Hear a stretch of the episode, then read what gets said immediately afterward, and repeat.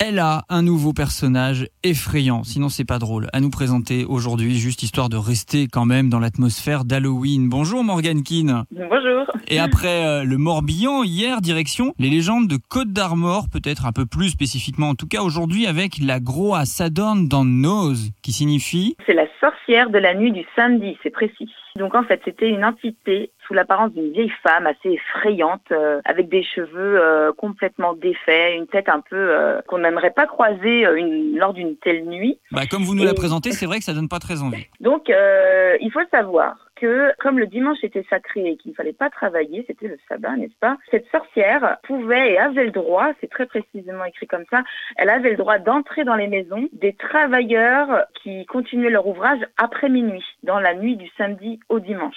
Comprenez? Donc il fallait s'arrêter à minuit de travailler, sinon elle risquait de, de débarquer à la maison en fait. Voilà, quelle que soit la saison, elle risquait de débarquer. Donc ça, c'était dans les Côtes d'Armor, cette croyance-là. Elle se donnait le droit de pénétrer dans les maisons. Donc là, il fallait donc faire très attention. Et si jamais le patron de la maison n'avait pas le choix que de travailler lors de cette nuit-là, il avait un, remède, on va dire. Euh, il fallait de toute urgence renverser les objets creux de la maison sur la table.